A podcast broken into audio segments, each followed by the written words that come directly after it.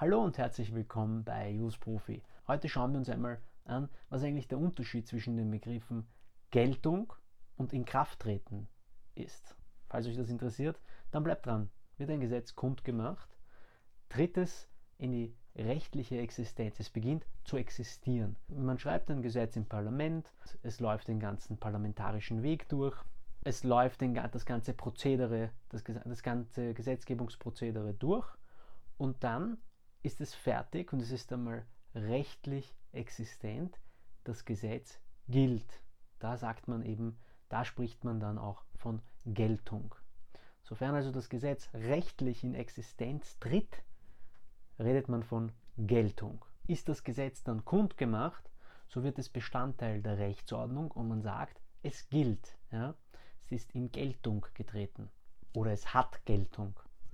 Gemäß Artikel 49 Absatz 1 BVG unserer Bundesverfassung also treten Gesetze mit dem Tag, der der Kundmachung folgt, in Kraft. Sagen wir also, ein Gesetz wird am 1.3. kundgemacht, dann tritt es in Kraft normalerweise am 2.3. Ich sage deshalb normalerweise, weil es kann auch sein, dass was anderes vereinbart wird.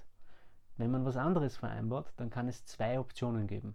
Entweder sagt man, dass das Gesetz später wirkt, also nicht an dem der Kundmachung folgenden Tag, sondern etwas später, dann ist die Rede von einer Legis Vakanz. Oder aber das Gesetz wirkt für Sachverhalte, die sich sogar vor seinem Inkrafttreten ereignet haben, dann redet man von einer Rückwirkung. Es kann auch der Fall sein, dass, dass man sagt, ein Gesetz soll zwar zu einem bestimmten früheren Zeitpunkt schon in Kraft treten, aber Rechtsfolgen sollen erst später zu einem späteren Zeitpunkt gesetzt werden können. In diesem Fall muss man dann den Bedingungsbereich und den Rechtsfolgenbereich eines Gesetzes auseinanderklammern.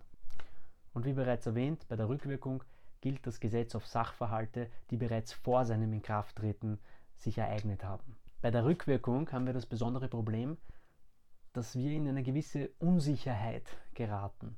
Denn wir müssen ja dann quasi Angst haben, dass irgendwelche Gesetze erlassen werden, die ein Verhalten, das in der Vergangenheit vollkommen in Ordnung war, kriminalisieren. Hier schafft aber Artikel 7 der Europäischen Menschenrechtskonvention Abhilfe. So besagt Artikel 7, dass niemand wegen einer Handlung oder Unterlassung verurteilt werden darf, die zur Zeit ihrer Begehung nach inländischem oder internationalem Recht nicht strafbar war.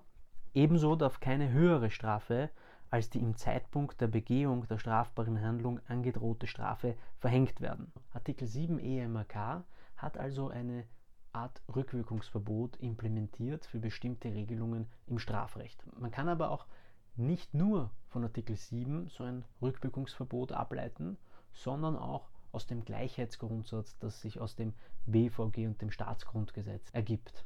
Die Idee ist hier, dass eine Rückwirkung unter Umständen unsachlich bzw. gleichheitswidrig sein könnte und das mit diesem Gleichheitsgrundsatz nicht vereinbar ist. In diesem Sinne, vielen Dank für eure Aufmerksamkeit. Vergesst nicht, den Kanal zu abonnieren und liked uns auf Facebook, Instagram und LinkedIn und vergesst auch nicht, unseren Podcast zu hören. Alles Gute und bis bald.